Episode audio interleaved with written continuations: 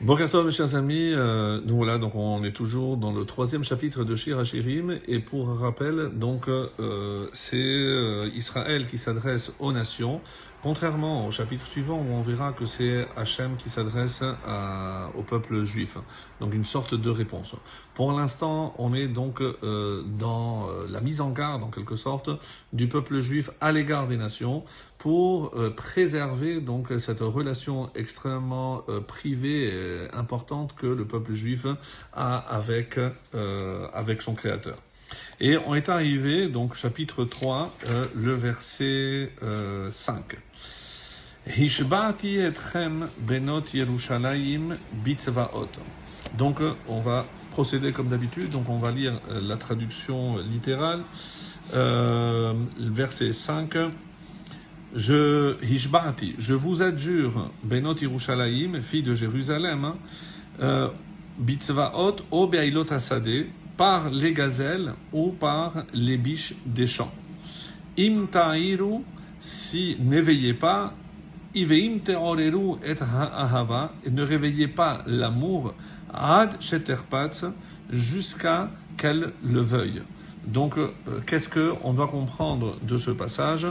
Donc, avec Rashi, voici comment on, va lire le verset 5. Donc, je vous adjure ici, Benot Yerushalayim, c'est les nations qui est destinées à monter à Jérusalem, comme c'est rapporté dans les prophètes, c'est qu'à la fin des temps, toutes les nations viendront à Jérusalem, à Yerushalayim.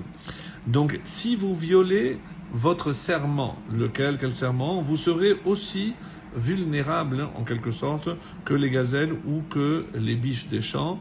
Si vous faites en sorte que Dieu me haïsse, moi Israël, ou si vous troublez son amour pour moi, alors qu'il me désire encore. Donc c'est comme ça que, d'après Rachi, c'est une mise en garde d'Israël à l'égard des nations. Ne, vous, ne nous détournez pas donc de notre service à Kadosh Baruch parce que c'est comme ça qu'on peut maintenir notre amour, son amour vers nous et notre amour vers lui. Donc ça c'est le, verset 5. Mizot olaha minham midbar, donc verset 6. Qu'est-ce qui monte euh, Midbar, du désert, Ketimrot Ashan, comme des colonnes de fumée. Mekuteret mor ulvona, donc euh, embaumé de myrrhe et d'encens, Mikol avkat rochel, de toute poudre.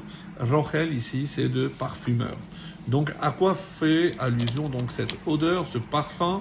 Alors ici, donc le verset 6, vous, les nations, vous avez demandé qui est-ce qui monte ainsi du désert? Lorsque vous avez entendu justement tous ces miracles depuis la sortie d'Égypte, toutes les nations se sont posé la question, après surtout la traversée de la mer Rouge. Donc, qui c'est qui est cette nation qui monte du désert Son chemin euh, qui se trouve ainsi protégé, qui est aplani, euh, et les colonnes de fumée, évidemment, c'est les Kavod, qui font allusion à ces euh, colonnes de fumée qui étaient semblables en quelque sorte à, des palmiers, puisque ça, ça, produisait aussi de l'ombre pour les protéger, faisant brûler de la myrrhe euh, odorante et de l'encens et de toutes les poudres du parfumeur. Donc, à une allusion aussi, rappelez-vous, à Matan Torah, où lorsque Hachem s'est révélé sur le Sinaï pour euh, donner la Torah, on dit qu'il a fait pousser toutes sortes de fleurs odoriférantes pour apporter cette odeur. Et on a déjà vu par ailleurs, comme d'autres commentaires vont l'expliquer, que l'odeur, c'est, euh, je ne sais pas si c'est le terme en français, odeur de sainteté, mais lorsque quelqu'un a un comportement euh, vraiment euh, irréprochable. Donc c'est ça, ce qu'on appelle une bonne odeur. Donc c'est pour ça que euh, le parfumeur ici, c'est évidemment Akadosh Baruch qui, par son comportement à notre égard, notamment au moment du matin de Torah, ben, attend de nous pareil, c'est que par nos actions, eh ben, on puisse aussi, comme la kétorette, comme euh, les encens que l'on faisait monter pour montrer que on se comportait comme il attendait de nous. Ça, c'est donc le verset 6 à la lumière de Rachi et d'autres commentaires.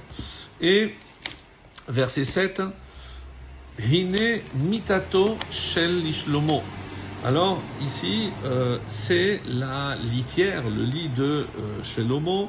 Shishim Giborim Savivla, 60 héros autour d'elle, Mi Gibore Israël, parmi ce sont les héros d'Israël. Alors, Kulam, le Achouzé Cherev, donc tous sont munis de glaives, Meloumede Milchama, ils sont exercés à la guerre, au combat, Ish Harbo al chacun a son glaive sur sa cuisse, mi pachad balelot, euh, pour dissiper toute crainte durant les nuits. Comment Rashi lit ce, septième euh, et huitième verset?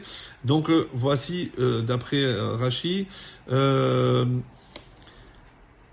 tous, euh, donc voici le lieu de repos de celui à qui appartient la paix, donc c'est Akadosh Baruch autour de lui à 60, 60 myriades, c'est évidemment, c'est le peuple juif, tous saisissent le glaive, c'est quoi le glaive? De la tradition, qui sont versés